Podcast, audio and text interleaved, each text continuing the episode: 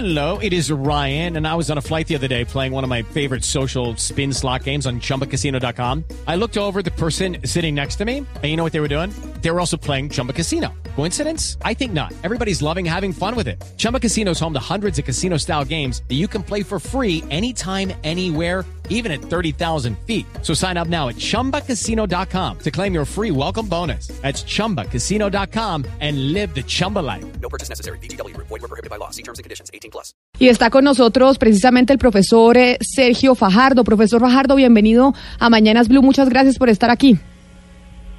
Buenos días, Camila. Pues un gusto saludarlas a ti, Ana Cristina y a toda la audiencia.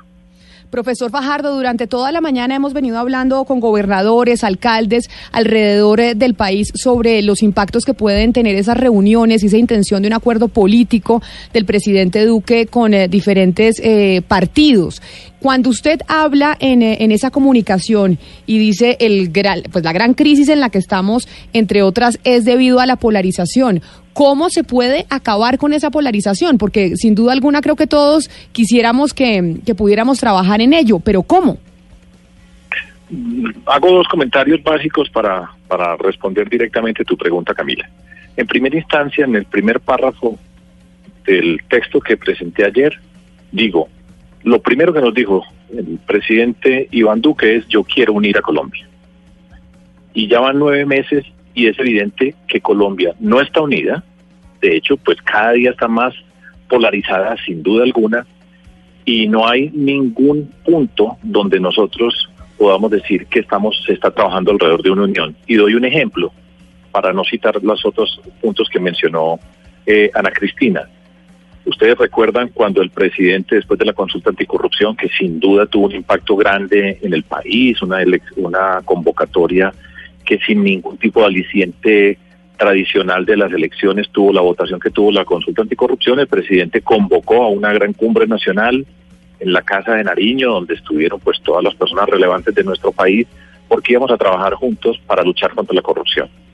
Al día de hoy, pues yo creo que nadie puede hablar de que se haya avanzado un centímetro en eso, se ha vuelto a reunir, cuánto, cuál fue el proceso que se desató, el, los proyectos estratégicos, no pasó nada, y era un punto sin duda que tenía esa característica de podernos unir. Después de todo esto, entonces se ha dado una confrontación alrededor del tema del acuerdo de paz y en particular eh, con la JEP y las objeciones que presentó el presidente de la República. Y eso, por supuesto, también ha sido el factor que ha desatado toda esta inestabilidad que nosotros tenemos. Hoy en Colombia nadie habla acerca de un plan nacional de desarrollo. Yo no tengo la menor duda de que no tenemos un rumbo claro acerca de un propósito donde nos queramos mover como país en el sentido de unirnos. Y todo eso, pues lo único que se está pasando es que se está convirtiendo en un malestar creciente. Y es precisamente lo más opuesto que puede haber a unirnos es alrededor de un tema central para el país estar eh, atrapado en una discusión que solamente tiene que ver con los principios o los argumentos de un partido político o su partido político. Entonces, ¿cómo avanzamos nosotros para unirnos si el presidente mantiene esa intención y de hecho, pues toda la información que ustedes están dando es de un gran pacto nacional y un gran pacto nacional alrededor de qué? Y señalo dos cosas. Una, la forma, lo que yo he escuchado hasta el momento, y eso puede cambiar, y ojalá que sea así, porque un pacto nacional no se puede hacer un pacto nacional solamente con los partidos políticos tradicionales, con los que en principio están convocando a la Casa de Nariño.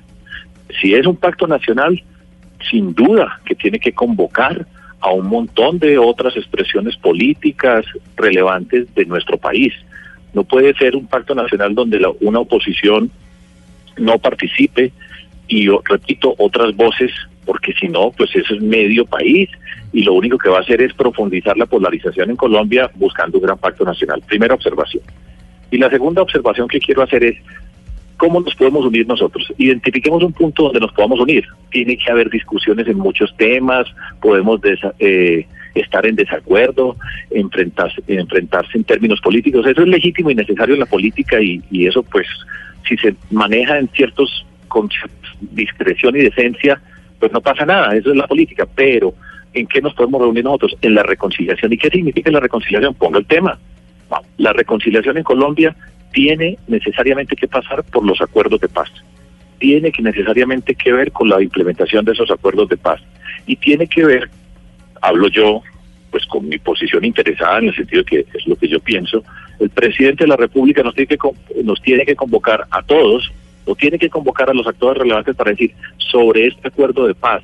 Hay unos temas que se están discutiendo sobre la extradición o no, todo eso puede sin duda ser parte de una discusión, pero con los otros, con los otros para decir, Sí. avancemos en este acuerdo de paz, tramitemos todas las inquietudes y todos los malestares que existen y sobre eso hagamos una ruta para ir avanzando nosotros en Colombia. Pero- de lo contrario, fíjense ustedes que vamos, ya vamos a ajustar un año de gobierno, no se les olvide que el gobierno nacional son cuatro años, ya se va la cuarta parte del gobierno y nos vamos a quedar en esta discusión todo el tiempo, va a aumentar la polarización, aumenta la desconfianza, la Pero, agresividad Sergio. y eso no es sano para Colombia. ¿sí? Qué, qué pena, me le meto así un poco abrupto, pero es que eh, quiero precisamente cabalgar sobre su última afirmación.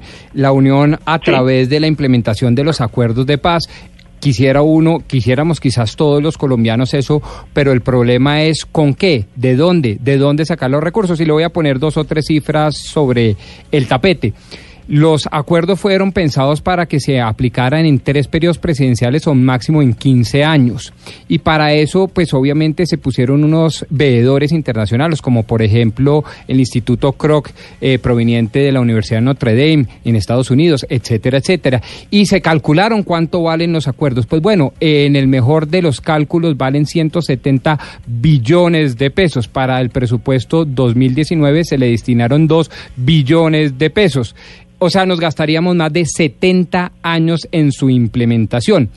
Todo suena muy bien en teoría, pero doctor Sergio, en la práctica, en el cómo, en la ruta, ¿cómo hacer para que este país irremediablemente dividido se pueda unir a través de la implementación con unos recursos reales, con unas acciones reales y pragmáticas?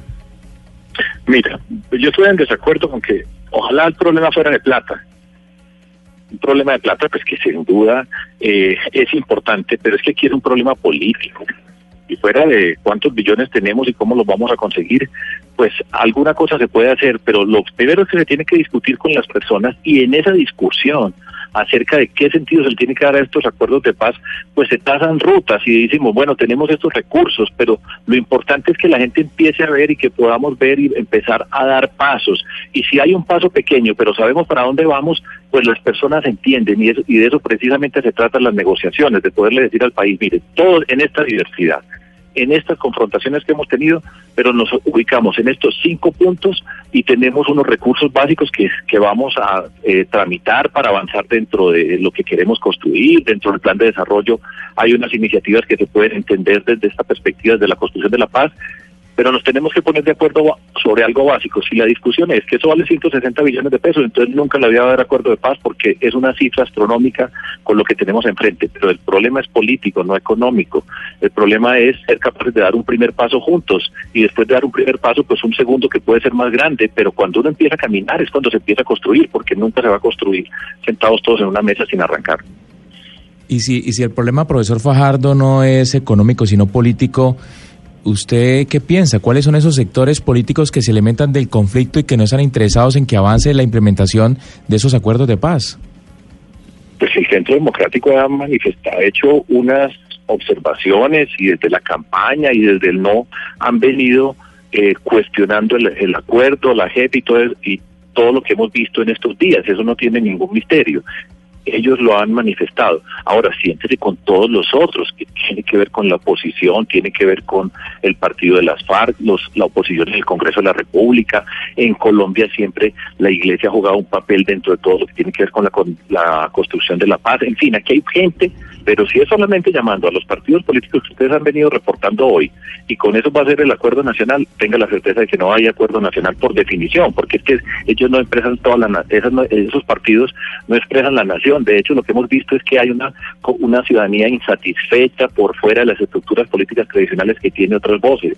Entonces, ese sería un error muy grande convertir eso en el acuerdo nacional descartar a estos otros y sobre con estos otros, con, con las que el presidente bien considere, se pueden discutir esos temas y se pueden trazar, y lo estoy diciendo en los términos más elementales, pongámonos de acuerdo en un punto, tramite todos esos malestares que se tienen, pero conversándolos a ver si se puede avanzar. De lo contrario, pues va, más- va a haber más polarización y va a quedar mu- muy difícil al presidente Duque gobernar y nos va a tocar esperar al 2022 para resolver el problema, pero mientras más tiempo pase, más difícil es, más costoso es en términos económicos, pero especialmente políticos, porque en el país viene generándose un malestar profundo, eso me está hablando, una, una insatisfacción, y todo esto lleva a resentimiento, rabia, a expresiones agresivas, y eso hay que cuidarlo porque en Colombia, yo cito habitualmente una frase del arzobispo de Cali, donde digo, la polarización es un camino muy peligroso en una nación que tiene todas las heridas que tiene Colombia y nosotros todavía tenemos muchas.